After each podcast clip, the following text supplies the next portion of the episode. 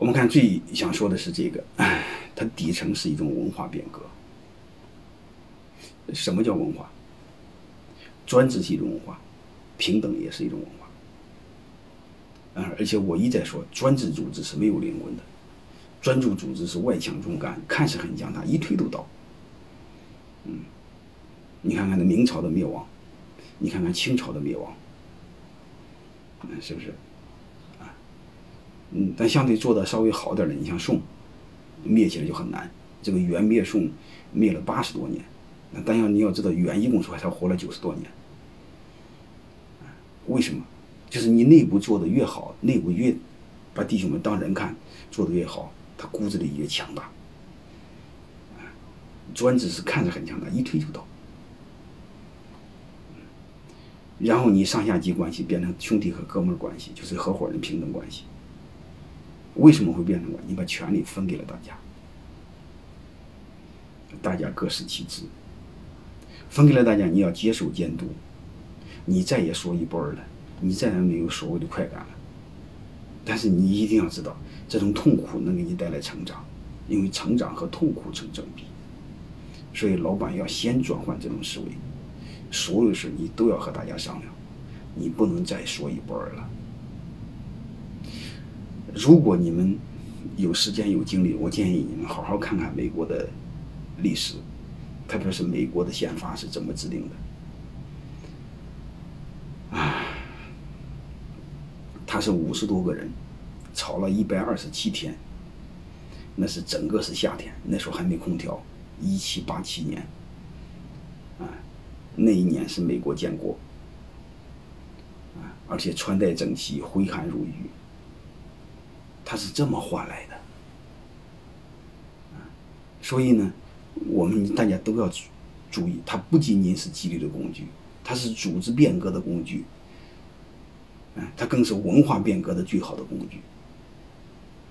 你会发现，你天然上哪能找到这样的工具？一夜之间把组织结构、组织成员、文化模式全给改了，身份都改了，所以这是我们每个人要去考虑的事儿，啊，而且这个非常有意义的事儿。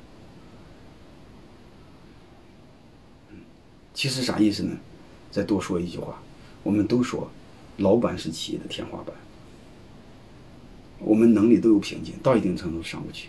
我们如何突突破瓶颈，不停的往上上？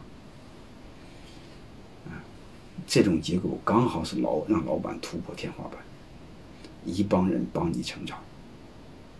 其实你痛苦，大家都痛苦，因为大家一起成长，叫群体智慧嘛，啊，叫智慧涌现，一起成长，啊，这才叫伟大。但不管怎么着吧，这个过程肯定要比想象的难。你想想，你昨天还是雇佣关系，一夜之间你改成合伙关系，你最多改的是形式，改的是法律上的。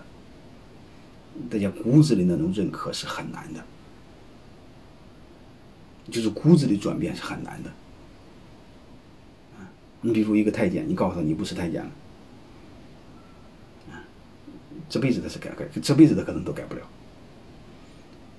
所以我们有雇佣关系改成合伙关系，你让他对组织有参与。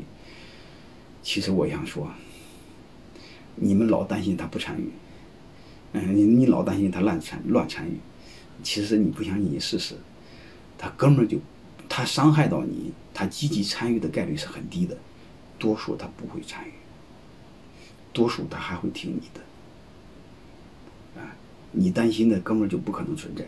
你担心的更担心的就是他什么都管，什么都要求，什么都想看，什么都想做。你放心好了，他根本就不想。